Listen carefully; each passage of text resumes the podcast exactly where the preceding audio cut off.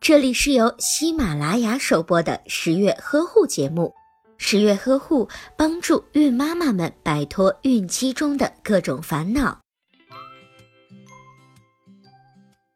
在胎儿娩出后，子宫开始缩小，身体内脏原本受到的压力会突然减轻，并且肌肉韧带较为柔软，所以很容易下垂。如果新妈妈在产后不能很好的卧床休息，内脏下垂的可能性就会更高一些。如果正确的绑束缚带，可以有效的托起内脏，预防体型的变化。产后新妈妈腹部肌肉松弛，肚腩、腰围变大，束缚带可以贴身绑缚在耻骨以及肚脐的位置。帮助新妈妈补充肌肉力量的不足，使松弛的肌肉逐渐恢复弹性，从而去掉大肚腩和游泳圈，有利于恢复体型和防止内脏的下垂。但是，单纯依靠束缚带并不能保证身体完美的恢复，还要配合适当的运动和均衡的饮食。